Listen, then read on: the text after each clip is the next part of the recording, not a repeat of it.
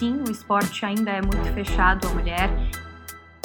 A cobertura esportiva ela ainda é uma cobertura predominantemente masculina. Ainda vivemos num mundo em que as mulheres não são tratadas de maneira igual. A gente é bem podada como a gente vai falar sobre basquete. Acabou a era da pedra, de achar que mulher não combina com esporte.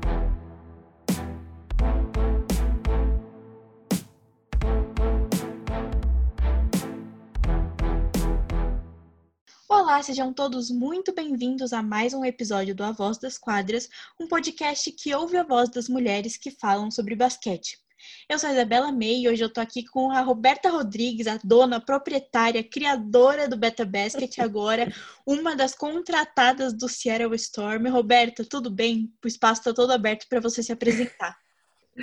Tudo bem, é uma honra ser convidada para participar desse projeto incrível que você está fazendo é, principalmente porque você é uma pessoa apaixonada por basquete, principalmente o basquete feminino, que é o queridinho do meu coração.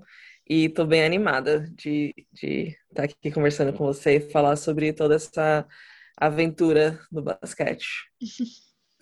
É isso aí, vamos que vamos, né? A gente já falou aqui nesse, nesse podcast várias vezes sobre basquete no geral, sobre produção de conteúdo, repórter, jornalistas, assédio, só que o basquete feminino acaba sempre surgindo, né, como um assunto, só que a gente nunca focou em falar da cobertura do basquete feminino e é por isso que a Roberta está aqui hoje, né? E antes de a gente começar com a nossa entrevista, Roberta, eu acho que é importante, né, falar de onde veio esse seu amor pelo basquete feminino e esse comprometimento que levou sua vida, né? Sua vida foi aí o basquete feminino e chegou em algum lugar.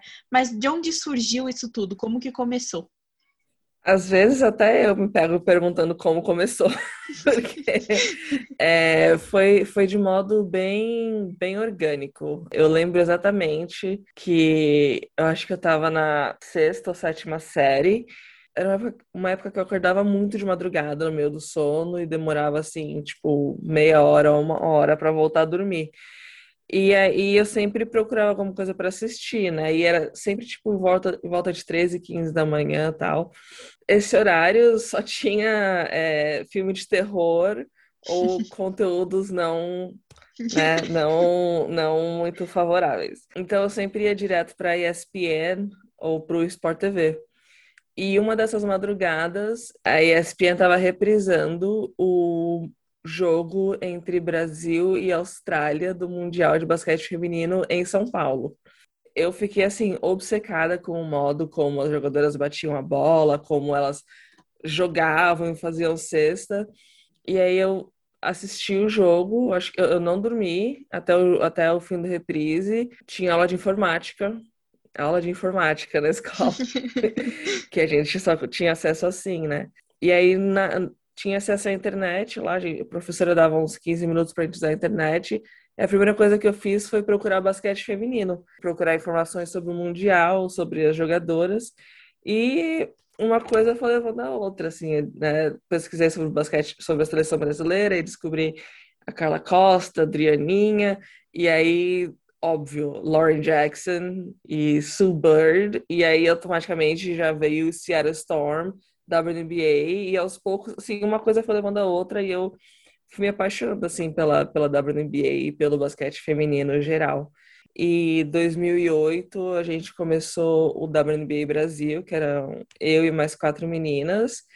E aí eu me apaixonei por escrever sobre basquete, fazer pesquisa, traduzir texto, e acabou virando o meu sonho e hoje é a minha carreira. É realmente uma trajetória muito bonita, assim, porque né, foi uma coisa que realmente virou a sua vida, uma coisa que você foi atrás durante anos, você mudou de país pra, por conta é. disso, sabe? E aí, cara, conta isso também, assim. Como foi essa mudança de. Foi por conta disso? Foi por conta do basquete feminino que você foi para outro lugar, para para tentar algo que fosse mais ligado direto ao basquete? Foi por conta do acesso à informação? Por que, que você se mudou? Foi basicamente pelo acesso à informação. Eu mudei aqui para os Estados Unidos em 2016. É, na época eu já estava formada há dois anos e eu tinha uma agência de assessoria de imprensa e serviço de comunicação para jogadoras de basquete feminino. Então, trabalhava com a Érica, trabalhava com a Nádia, trabalhava com um agente que tinha várias outras jogadoras, então eu me envolvia com várias jogadoras em questão de, de assessoria de imprensa. E em 2016, a Érica estava jogando no Chicago Sky. E foi também as Olimpíadas. Eu trabalhava, eu tinha assessoria e também trabalhava numa escola dando aula de inglês para conseguir uma grana extra, né? Porque eu, eu, eu sempre tive a consciência de que o basquete feminino no Brasil precisa de uma profissionalização e também sabia que as jogadoras não ganham muito, então eu não cobrava muito pelas jogadoras e não era o suficiente para eu poder para eu poder viver, né? Em junho eu pedi demissão para poder ficar o tempo todo no Rio de Janeiro cobrindo o cobrindo a seleção brasileira. Eu passei o treino inteiro da seleção com as jogadoras em Campinas, estava fiquei no mesmo hotel que elas, tudo com o meu próprio dinheiro. Isso me ajudou muito a, a criar relacionamento com mais pessoas que cobrem o basquete feminino. Na verdade, com mais pessoas que são envolvidas com o basquete feminino. Então, eu fiz uma amizade muito grande com, uma, com a Bruna Werneck, que ela era assessora da seleção feminina, com a Carol Fontes, que ela cobria o basquete feminino para o Globo Esporte e o, o, Paulino Lamenha, que ele é um louco por esporte que tá que vai em todos os lugares para acompanhar qualquer seleção. E a gente acabou fazendo esse núcleo de amizade e nós quatro fomos em todos os jogos da seleção brasileira, mais em outros jogos, e a gente cobria, eu, eu e o Paulino, a gente sempre cobriu de maneira independente. Eu fazia os trabalhos para a Érica, para Nádia e algumas outras jogadoras. Então, essa experiência de passar um, dois, três meses cobrindo basquete feminino comprovou o quanto eu, eu amo, sabe? A, a modalidade e o quanto viver o basquete feminino me deixa feliz, me deixa realizada, mesmo que não pague muito. Falei, ah, acho que é isso que eu quero. E eu já tinha comprado passagem para ir para vir aqui para os Estados Unidos e para Chicago. E aí, então, foi assim, o, Rio 2016 acabou em torno de agosto, e na primeira semana de setembro eu já peguei o avião, já estava marcado pegar o avião para vir aqui para é, Nova York. Foi uma super promoção da Colar.com. e, e aí eu também peguei uma, uma outra passagem super barata, tipo 22 dólares apareceu na época, parei para Chicago para passar um mês com a Erika. Foi outro passo assim gigante, porque eu tinha passado dois, três meses com a seleção brasileira, e aí um mês depois passei um mês com o Chicago Sky. A experiência de ir em todos os jogos, assim, na quadra, os treinos, e as pessoas que eu conhecia, o quanto eu ia aprendendo, e mostraram, assim, o quanto que eu é, o quanto que eu queria isso. E eu tive que tomar uma decisão de ficar aqui nos Estados Unidos. E eu sabia que não seria uma coisa fácil, primeiro porque eu não tinha dinheiro, não tinha condições de procurar um visto, de, de tentar um visto de estudante, ou não tinha experiência para ter um visto de trabalho aqui. Eu que seria um risco, mas eu também não tinha muito a perder. E eu sabia que qualquer coisa eu poderia, assim, voltar para casa dos meus pais, sabe? Eu tinha esse, esse plus. Mas não. Eu falei, eu quero trabalhar com basquete feminino. O mercado do basquete feminino tá aqui e tá crescendo a cada ano. Não tenho visto, mas eu posso aprender da minha própria maneira. Vou tentar ir nos lugares, vou tentar assistir os jogos. E aí me ofereceram um emprego. É, e aí, quando eu decidi ficar, isso a temporada da, da Erika já tinha acabado, né? Mas eu, eu minha passagem para a volta do Brasil era primeira semana de novembro. E, e aí foi chegando e ainda tinha essa oportunidade, né? Ah, eu volto pro Brasil e pelo menos tenho uma casa para morar garantida, meus pais, se eu precisar, eu, como a comida dos meus pais tal. Ou eu fico aqui e pego um emprego, uma amiga minha me ofereceu um emprego para cuidar dos cachorros dela, e aí uma, uma eu, eu fui para Atlanta para fazer isso, e aí uma outra amiga me ligou de Nova York e falou, ó, oh, tem um emprego aqui de babá para morar numa casa, tal. E Nova York era o lugar que eu sempre quis, né? Falei, ah, quer saber? Vou. Porque aqui em Nova York, sempre que eu podia, sempre que dava, eu ia em jogos da WNBA. Trabalhei, eu trabalhei com a Erika só até o começo de 2017. E, mas 2017 ela jogou com o San Antônio. Então, eu consegui eu, eu, fui visitar ela, na... fui visitar ela lá no hotel e via a Kelsey Plum na minha frente, assim, meu Deus do céu. E novamente aquela faísca do amor pelo basquete feminino, sim, crescendo cada vez mais. E da minha maneira independente, com, com os poucos recursos que tinha, os poucos dias de folga que eu tinha das 12 horas de trabalho diárias aqui nos Estados Unidos, eu tentava uma credencial de imprensa, então consegui no draft da WNBA de 2017, que foi da Kelsey Plum. Consegui a credencial para ir nos jogos do New York Liberty. É, e vida de imigrante, principalmente imigrante legal aqui, não é fácil, né? A gente trabalha tipo 12, 13 horas por dia, ganhando salário mínimo. Então, assim, eu fiz um trabalho mais independente nas redes sociais. Em 2019, eu casei, né, com a minha esposa e graças a Deus é, eu, eu tive a sorte, né, de de fato me apaixonar por alguém, não ter que pagar qualquer coisa. E foi aí que as coisas começaram a mudar. Eu tive muita sorte porque a Mallory é uma pessoa que me apoia muito. Assim, desde o nosso primeiro encontro, é, ela sabia que basquete feminino era minha paixão, e quanto mais a gente ia se conhecendo, mais ela ia entendendo isso. Como ela era americana, tinha emprego e tal, ela falou assim: não, você não precisa trabalhar 12 horas por dia. Dá, descansa um pouco, é, faz o que você gosta. E aí foi quando, acho que foi ano passado que eu criei o Beta Basket, né? E aí era isso que eu ia e... te perguntar, assim, como surgiu essa ideia, como que o Beta Basket nasceu? É, o Beta Basket surgiu porque, apesar de eu, de eu, ter feito uma cobertura independente no meu, nas minhas redes sociais, em, em, com o meu nome, eu queria fazer algo maior eu queria poder contribuir para o basquete feminino de um modo que ainda não existia no Brasil e nos moldes de como são feitos aqui nos Estados Unidos, porque o basquete feminino está evoluindo demais, principalmente a cobertura. Eu falei, cara, eu preciso de uma plataforma que vai dar uma, profissionalizada no trabalho que eu tenho feito. Aí procurando nome, eu sempre fui péssima de nome. Aí o, eu queria algo que fosse a minha cara, mas que ao mesmo tempo fosse mais basquete feminino abrangente. E beta é um dos meus apelidos, né? No... Mas beta também significa, é, no mundo de tecnologia, algo que está em desenvolvimento, né? Que está aprendendo. Então, eu gostei, achei, primeiro achei que em questão de som, né? É, soa muito bem beta, beta basket e ainda nessa e, e dá essa mensagem né de que a gente está sempre evoluindo a gente está sempre em teste então é, é, esse foi o sentido e eu sabia que eu não poderia que eu não conseguia me comprometer com fazer uma cobertura diária, porque eu ainda estava trabalhando assim, não estava trabalhando 12, 13 horas, mas estava trabalhando 10 horas por dia. Então... Muita diferença. então, assim, é, eu conseguia tirar um dia da semana para escrever e fazer a newsletter. E a resposta para a newsletter, você sabe muito bem, Isa, foi muito maior do que eu imaginava. Assim, e assim, é uma, foi uma consequência de um, da minha experiência com basquete feminino, dois, da, da influência que eu tenho com o pessoal do basquete feminino nesse meio, e três, com o boost que teve de basquete nessa de basquete feminino nessa pandemia.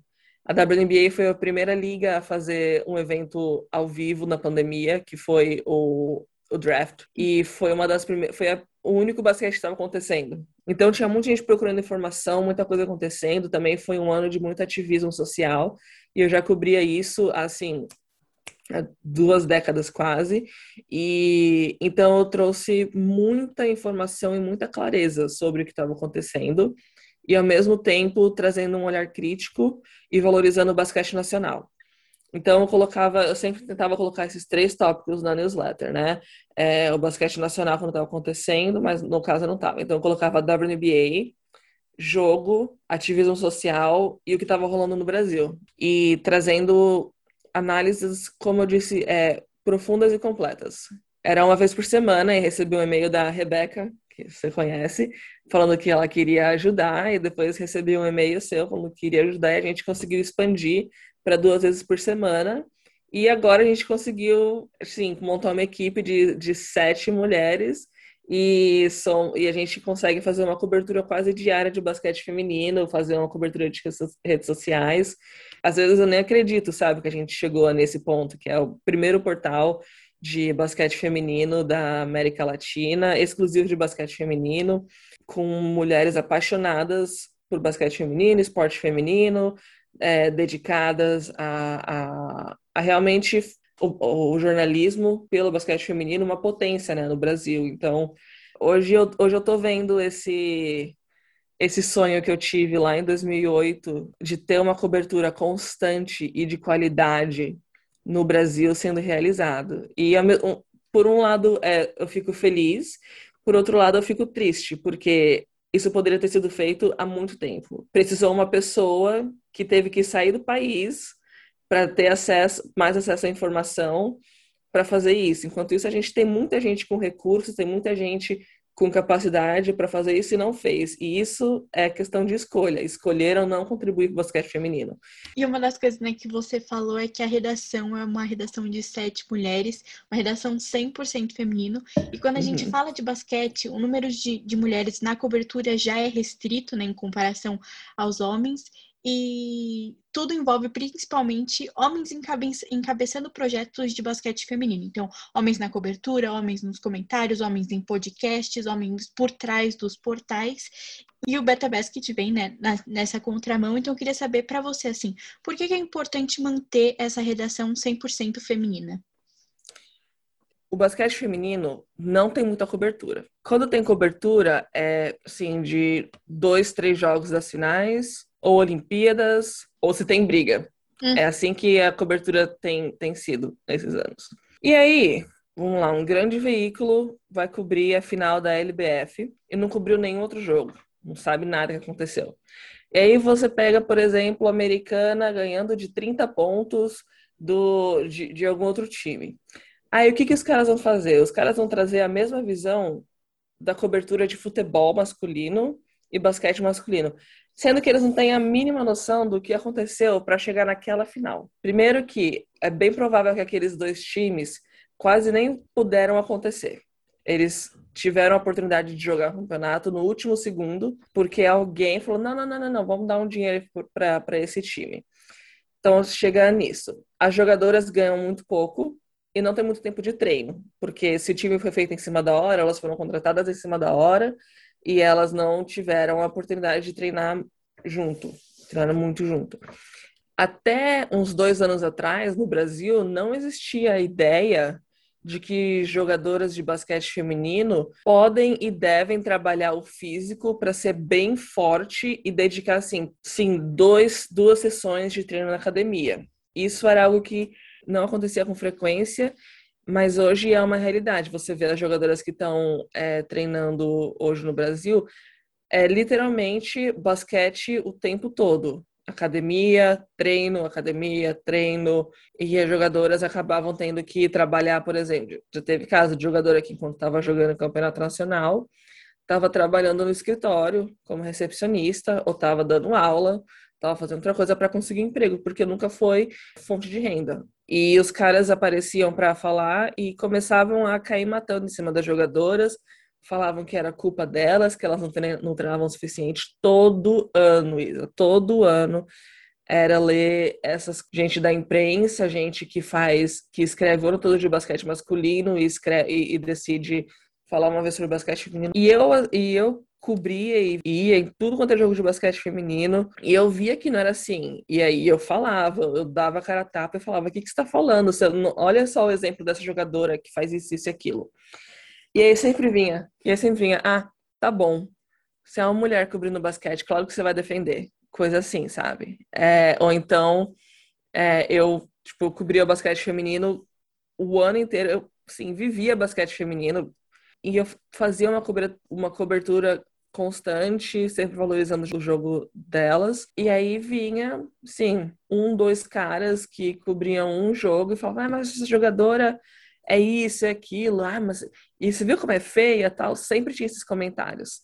Sempre, sempre, sempre. E o fato de eu ser uma mulher que só cobre basquete feminino fazia com que as pessoas desconsiderassem todos os meus comentários era sempre assim: ah, você cobre basquete? É, cobre basquete feminino. Ah, mas só o feminino? É. Ah, tá bom. E era uma e, coisa e não... que, inclusive, eu ia te perguntar, assim, se só cobrir basquete feminino em algum momento foi dificultou o seu processo de crescimento dentro da imprensa e, e com o Beta Basket também, se foi uma coisa que te atrapalhou.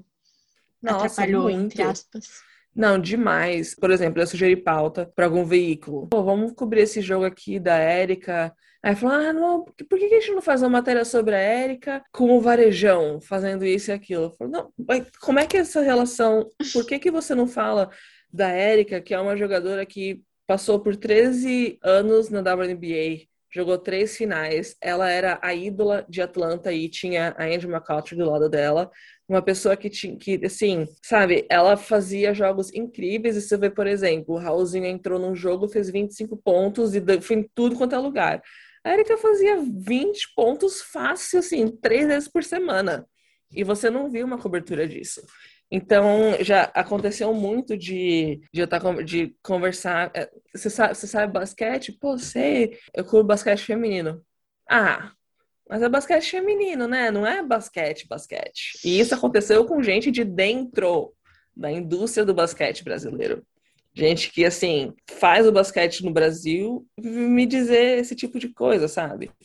É, e já aconteceu também é, com gente da LBF, falando, não, a gente quer fazer um comercial com as jogadoras de salto alto, com vestidinho, a gente quer que elas apareçam sensual, assim. E aí você fica, mas você está vendendo modelo ou você está vendendo basquete feminino? Assim, não tem problema nenhum em as jogadoras quererem se vestir bem. Isso é um individual. Uhum. Isso é o extra quadra. E é a liberdade das jogadoras serem o que elas quiserem. Mas o trabalho delas é o basquete. O trabalho delas não é o vender o corpo delas, não é vender ah, o rosto delas, é vender o basquete. E nunca observaram isso. Sempre quiseram valorizar a imagem de que é possível ser mulher e jogar basquete. Sério, não me diga. Machismo é... falando assim, correndo solto, né? Como é... se precisasse se feminilizar para ser aceita. Assim, não, eu, eu faço uma coisa muito masculina, então a gente coloca uma coisa extra feminina para provar que são mulheres. Isso, né? Ridículo Exatamente. tá passado. Além do que, existe, é, também tem, também sempre existiu muito de que não, pô, essas meninas jogam tudo com, com, short, com short largo, blusa larga, certeza que isso aí não, não é mulher de verdade. Como é que, como é que não pode, como é que uma mulher não pode usar uma roupa favorável ao basquete, sabe? Que nem aquele colan que usavam, as jogadoras não gostavam. E existe todo um estudo de tecnologia de roupa, tecnologia do, do esporte que vai nas roupas que as atletas usam para elas terem o melhor rendimento possível. Assim, Isa, não é exagero. O basquete feminino só começou a ter um valor real no ano passado, em 2020. Até o ano passado, ninguém falava de basquete feminino até o primeiro jogo da WNBA. E aí vinha toda uma pausa até a final e falavam das finais. Era assim que acontecia. Você vê, né, pessoal falando de WNBA, criando arte de WNBA, criando páginas de basquete feminino, isso não existia. Isso é algo que começou ano passado e teve um processo muito árduo até chegar nesse momento, principalmente para as jogadoras. As jogadoras tiveram que sofrer tudo quanto é possível até serem reconhecidas. E aí, de repente, vem esse boom e as pessoas começam a valorizar a, essas jogadoras mais novas, que têm mais presença, em mídias sociais e esquecem das jogadoras, das jogadoras mais antigas, que foram quem abriram caminho para que isso acontecesse. O que mais falta na cobertura do basquete feminino é equilíbrio. Nunca teve basquete feminino, nunca teve cobertura, e agora que tem, é aquele negócio de colocar os pés pelas mãos, sabe? De querer cobrir o basquete numa, de uma maneira rasa, quando é de assim extrema importância que a gente conheça a história do basquete feminino. Então, o Beta Basket vem para suprir essa qualidade de cobertura. É, sempre tem muita pesquisa, sempre tem muita veracidade no que a gente escreve, sempre tem é, uma procura pelos fatos como são, a gente vai direto nas fontes para saber como acontece. Que nem quando teve a, a, o, o, a Free Agency agora, que, assim, eu vinha, eu, eu cubro a Free Agency desde 2010 quando não tinha ainda sites com isso aquilo, eu ia pegando informação aqui e ali e hoje a gente pode fazer isso de uma maneira muito mais prática, muito melhor. Acima de tudo, o objetivo do Beta Basket é valorizar o basquete feminino, mostrar para quem está dentro do basquete feminino, as jogadoras, elas estão sendo vistas, elas estão sendo observadas para mostrar para os investidores que existem pessoas cobrindo o basquete feminino e vendo o basquete feminino, para mostrar para a LBF e para a CBB que a gente está vendo quem está cuidando do basquete feminino. Então, é o, o tal do, do, quarto poder que a gente aprende no jornalismo. O Beta Basket tem essa função no mundo do basquete feminino, ser o tal do watchdog, que vai acompanhar, vai cobrir, vai cobrar pela qualidade e pela presença de mais mulheres. Então, é muito além de cobrir basquete, sabe? E uma coisa assim que eu percebo é que no, no futebol a gente já tem, né? Tudo bem que no futebol é uma coisa também mais antiga, é um crescimento mais antigo e contínuo, mas no futebol a gente vê mais mulheres entrando nos comentários e agora trazendo também o futebol feminino aí, com vibradoras que ganham um portal né, só delas, não estão mais atreladas uhum. a nenhum outro site independente. E você, eu queria saber, né, se você acha que o basquete feminino é uma questão de tempo também, de desenvolver e qual o papel do Beta Basket nesse desenvolvimento. Basquete feminino é uma questão não só de tempo, mas de constância. É, se não tiver uma constância, a cobertura e a qualidade da cobertura do basquete feminino vai parar. Porque que acontece? O futebol é patrimônio nacional. O basquete feminino precisa se provar constante. Porque o NBB precisou se, se provar constante para conseguir uma é, para conseguir ser respeitado no cenário nacional. O, o tempo não é o suficiente se não tiver se não for uma constante. Então, a LBF pode durar, pode ter mais cinco temporadas. Se a qualidade cair em uma temporada, já era. A gente volta para estaca zero e tendo que provar tudo do começo. Então, é uma responsabilidade muito grande quando você está envolvido com basquete feminino. É, desde a formação de um clube até a cobertura. Então, a gente que cobre basquete feminino tem que ser constante e seguir em progresso. Porque, assim, tá vendo, eu cubro, cubro, cubro basquete feminino desde 2008. Tem, tem, tem gente que acha que, eu, que o Beta Basket é algo de agora, que surgiu agora. Por quê? Porque o basquete feminino sempre foi altos e baixos no Brasil. Sempre teve altos e baixos. E quando o basquete estava em alta, sempre vinha muita gente perguntar coisa para mim, fazer coisa para mim, mas quando o basquete estava em baixa, ninguém falava de basquete feminino. É necessário uma constância de qualidade, tanto em quadra, e como consequência, nós jornalistas, quando a gente vê a qualidade da quadra, a gente tem que falar das coisas boas. Porque não é que tá puxando o saco, as pessoas são muito mais favoráveis a ver o negativo do que o positivo. E então a gente tem que destacar as coisas positivas, mas não de modo que esqueça as coisas negativas. Então, todo mundo me conhece muito bem por falar do, do, presidente da LBF, que eu sou completamente contra, que por mim não deveria nunca ter estado lá. Mas, ao mesmo tempo, a LBF tem feito muita coisa legal em termos de comunicação. E eu vou falar dessas coisas boas, porque é sinal de crescimento. E quando a gente fala dessas coisas boas do crescimento, as pessoas entendem que o que nós falamos como é, crítica é para o crescimento, não para desvalorizar. Então, é, esse é o papel do Beta Basket. E eu, eu sou muito grata porque todo mundo que está na, na redação do, do Beta é, tem esse olhar crítico, entende a importância do, do, da crítica positiva ao basquete feminino e da valorização das coisas boas. É, sim, eu sou muito grata porque ninguém, hoje ninguém, ninguém é puxa-saco na nossa redação, ninguém puxa-saco da LBF, ninguém puxa saco da WNBA. É, a gente sempre fala as coisas boas e faz as críticas negativas. Então a gente chegou naquele patamar de jornalismo que a gente consegue falar as coisas legais, fazer a cobertura do dia a dia e fazer a crítica para as coisas melhorarem e a gente ganhou esse respeito. Só uma coisa do que você estava falando de comentar principalmente o lado positivo do basquete feminino, foi uma coisa que até mesmo você me falou que eu nunca tinha pensado, de que a gente tem uma responsabilidade muito grande, principalmente com o basquete feminino nacional, porque as atletas, os times, os dirigentes veem tudo o que a gente fala. Então, né, a, o nosso poder de falar algo positivo e de alavancar isso, tanto quanto Uhum. cobrar alguma coisa, como esse quarto poder, é, é muito grande. É, isso que você falou é muito, muito, muito certo. É, as jogadoras e quem está envolvido com o basquete brasileiro vê tudo que a gente escreve. Tudo que é sobre basquete feminino, as pessoas veem. O pessoal valoriza muito o nosso trabalho. Quem sabe mais do que acontece no basquete feminino são essas pessoas. Então, essas pessoas conseguem identificar muito bem quem tá falando coisa séria e quem tá falando abobrinha. Por isso que é preciso ter esse cuidado e esse, esse senso, sabe?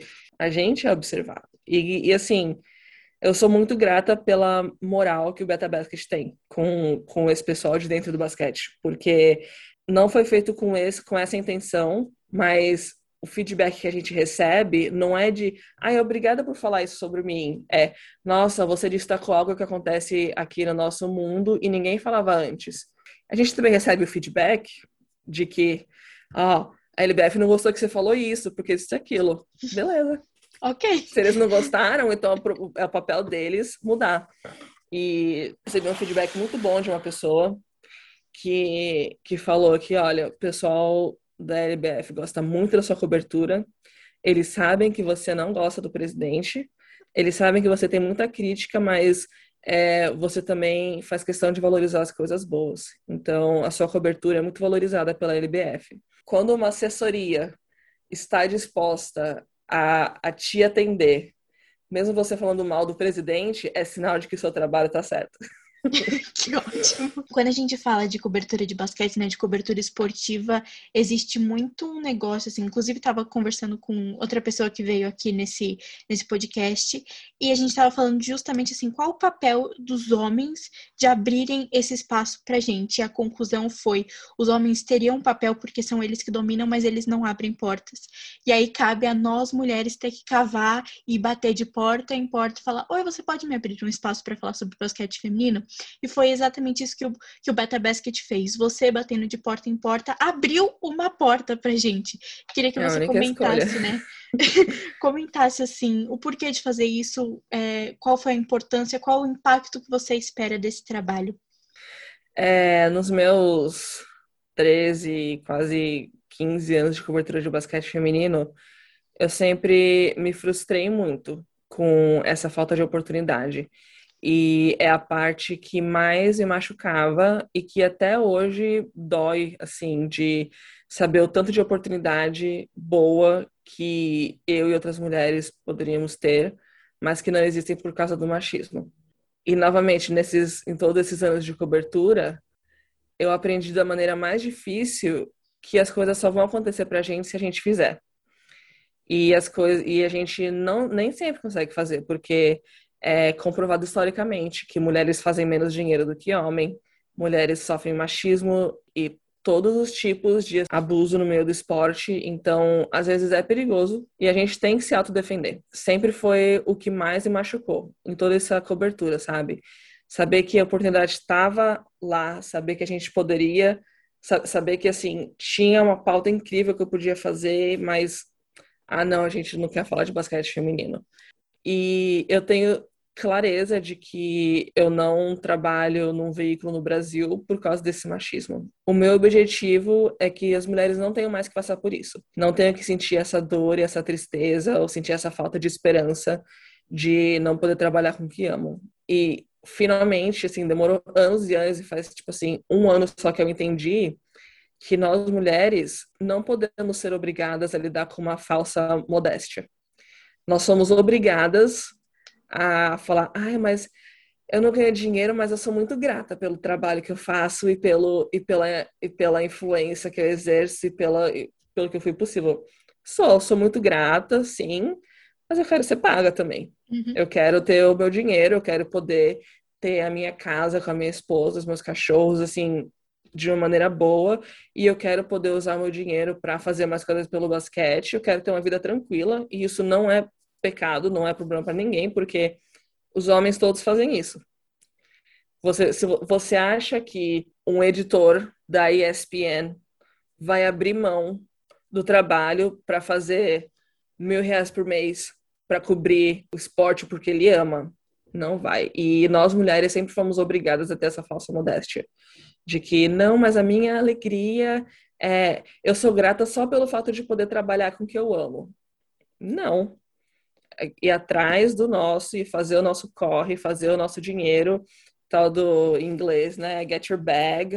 É, fazer o dinheiro que você faz, que é, que é o que está acontecendo agora na WNBA com os novos contratos.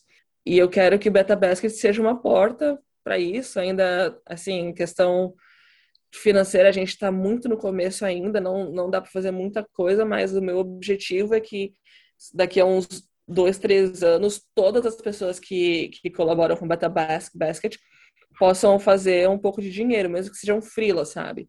E eu vi, assim, anos e anos ouvindo gente falando, ah, por que você está fazendo isso? Ninguém, ninguém gosta de basquete feminino. Por que você não coloca um pouco de basquete masculino? E quem sabe você pode fazer alguma coisa a mais? Ou não. E demorou anos, 10 anos, mas hoje as coisas estão acontecendo. E, e hoje eu enfrento um outro desafio, que é que eu tô que hoje eu sou uma, eu, apesar de hoje, felizmente, eu não sou mais uma pessoa, uma imigrante legal, eu ainda sou uma imigrante. Então, eu tenho no, no, Brasil eu provei eu já consegui provar que basquete feminino é válido e merece tudo que tem que está perto de receber e aqui eu tenho que me provar como imigrante eu entendo tão bem de basquete eu entendo tão bem de WNBA negócios e comunicação como as pessoas que são dos Estados Unidos e fizeram uma faculdade aqui nos Estados Unidos e então assim como mulher sempre, sempre provando. E agora provando a questão de imigrante. Às vezes cansa, às vezes dá vontade de, de falar, ai, não, por que, que eu escolho isso? Porque eu não posso só fazer assim o meu trabalho, sabe? Ganhar o dinheiro. Mas é, eu tava falando sobre isso com a minha esposa, né? Que não é uma questão só de, de trabalho, é uma questão de missão e propósito, né? Que é, eu sou uma pessoa que desde da, desde 2000, 2008 tenho esse propósito de, é, de fazer o basquete feminino crescer e eu, e, é, eu sou realmente apaixonada por basquete feminino, apaixonada por jornalismo, comunicação e hoje eu vejo assim tudo isso se juntando, sabe? É, com o Beta Basket, com eu trabalhando aqui com, com, com o Seattle Storm. É, e eu sou, que eu sou muito grata por isso mas também sou muito feliz porque hoje eu sou compensada pelo meu conhecimento de basquete feminino. É para isso que a gente está aqui, né? Uma coisa que você é. falou, que tem que se provar como mulher imigrante dentro de um time norte-americano é quase, é um pouco pior, né, do que a gente passaria tendo que se provar uma mulher dentro de uma redação esportiva cercada por homens querendo levar a palavra do basquete feminino, falar é importante, eu sei do que eu estou falando, por favor, me dê esse espaço e me remunere. É porque é.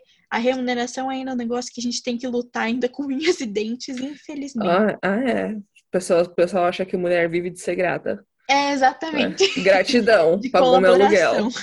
Gratidão, pagou o celular. Gratidão, recebeu um Pix. É. De gratiluz. A gente está chegando ao final do episódio e eu queria trazer assim umas questões mais em, em questão de liga mesmo. Da LBF, okay. você já falou bastante, né, de, da importância de se falar da LBF, da importância de se dar a ênfase no Beta Basket à LBF, por conta das jogadoras, por ser uma liga menor, que precisa sempre de desenvolvimento mas tem contrapartida da WNBA também, que teve um boom né, bem grande por conta da pandemia de 2020 para cá.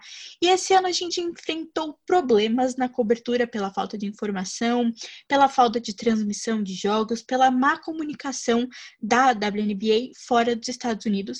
E eu estava sendo muito crítica a eles por conta disso, mas aí uma pessoa me falou uma coisa interessante.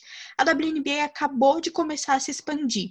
Então acho que a preferência dela é se expandir nos Estados Unidos, se solidificar para sair dali. E eu fiquei, olha, faz sentido, mas será que faz mesmo? Ainda estou em dúvida. Quero saber a sua posição. O que, que a WNBA está fazendo? Está fazendo certo? Está fazendo errado? Pode melhorar? Palavras da Kathy Engelbert. Participei de uma coletiva de imprensa que ela falou isso. E ela falou: no momento, o nosso plano é expandir o nosso mercado, Estados Unidos e Canadá. E depois pensar no que fazer de maneira internacional. Faz sentido? Faz. Mas faz sentido mesmo? Não muito. Porque, assim, a WNBA é comprovadamente um mercado internacional. Sempre tem jogadoras internacionais aqui, sempre tem fãs internacionais. E a WNBA está chegando no seu 25º ano. Muitas franquias acabaram, muitas franquias surgiram, mas nunca teve mais, sabe? Sempre foi aquele negócio, acaba um, entra outro, acaba um, entra outro. E o que eles querem fazer agora é aumentar o número, sair desse 12, 13, 14 para ir para 20, sabe? Eu não acho que a busca pelo crescimento interno deve deixar de lado o crescimento internacional. Porque eles podem lucrar muito com isso. Por exemplo, eles têm ciência de que o Brasil é um mercado de muito valor para a WNBA. O brasileiro é muito apaixonado, né? Principalmente se tem Brasil envolvi envolvido. E nos anos de Érica e Ziane, hoje a minha visão é de que é parte dessa, dessa restrição ao público internacional é o tal do problema americano de que vou me preocupar com meu umbigo, meu, meu mercado é o melhor, meu mercado, meu mercado é o maior, então se eu ver aqui primeiro, eu posso ver outro depois. Mas a falta de investimento no Brasil está fazendo eles perderem tanto dinheiro, mas tanto dinheiro. Vou dar um, vou dar um exemplo, Minnesota Lynx.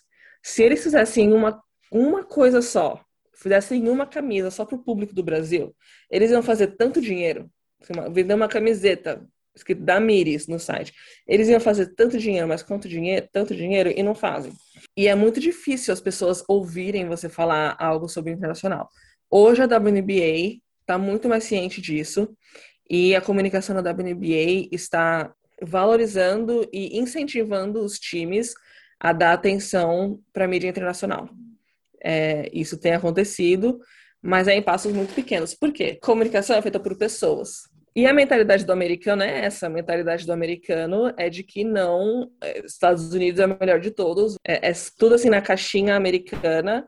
Uhum. Aí abre um pouquinho assim, porque tem a Euroliga, mas tudo que está aqui, aqui para baixo, as ligas do Brasil, as ligas da Argentina, da África, a Austrália, porque a Austrália fala inglês, né? Mas você vê uma coisinha só sobre isso. É falta de visão. Simplesmente isso. Mas não, não, valorizam, é literalmente por falta de conhecimento, porque da base da educação americano vem com a ideia de que os Estados Unidos é o maior país do mundo e é o único que a gente tem que se preocupar. Infelizmente, é uma questão cultural. Uhum. Essa é uma questão cultural que acaba é, interferindo no nosso, no acesso dos brasileiros. É, e também foi uma das minhas, uma das minhas, é, um dos meus objetivos quando eu vim para cá, né? Poder fazer a minha vida como uma profissional no basquete feminino, poder ajudar o aumentar a cobertura do basquete brasileiro e exercer uma influência aqui na WNBA para aumentar né, o acesso dos brasileiros e de todas as pessoas no mundo. E eu comecei a trabalhar no Seattle Storm agora, assim, faz um mês e quatro dias. Então, do pouco que eu pude fazer por enquanto, eu já consegui dar, assim, uma dica ou outra, mas o meu objetivo é que daqui para frente eu consiga fazer mais coisas, sabe? E valorizar o, o, o mercado internacional. E é isso, uma coisa que eu pergunto para todo mundo que vem aqui, se você pudesse deixar uma última mensagem, assim, um suspiro de esperança para mulheres que querem falar sobre basquete feminino, o que que você diria? Um, as coisas estão melhorando e esse é o momento. Se você quer investir na sua carreira no basquete feminino, esse é o momento. Mas mantenha a constância, sempre. É isso, Roberta. Muito obrigada. Se você quiser deixar suas redes sociais, onde as pessoas te encontram, espaço todo aberto. Bom, falar do Beta Basket primeiro. As redes sociais são BetaBasketCO. É, as minhas redes pessoais é, no, no Twitter é BetaBasket com dois T's. Vai estar é... tudo aqui na descrição também para as pessoas te encontrarem fácil. É, e obrigada, Isa, pelo espaço. Parabéns pelo seu projeto no TCC. É incrível. Obrigada por tudo que você faz. Muito obrigada e que venha o 10 nesse TCC. Muito obrigada, eu agradeço mais uma vez por você topar gravar num domingo 9 de maio. Estamos gravando aqui num domingo à noite, à tarde para Roberta. E não se esqueça de seguir a página do A Voz das Quadras no Instagram, arroba Voz das Quadras, em que os episódios estão sendo sempre lá divulgados. E seguir a página aqui no Spotify para você receber todos os episódios novos que saem. Então, muito obrigada, Roberta, e muito obrigada a você que ouviu até aqui. Tchau e até o próximo episódio.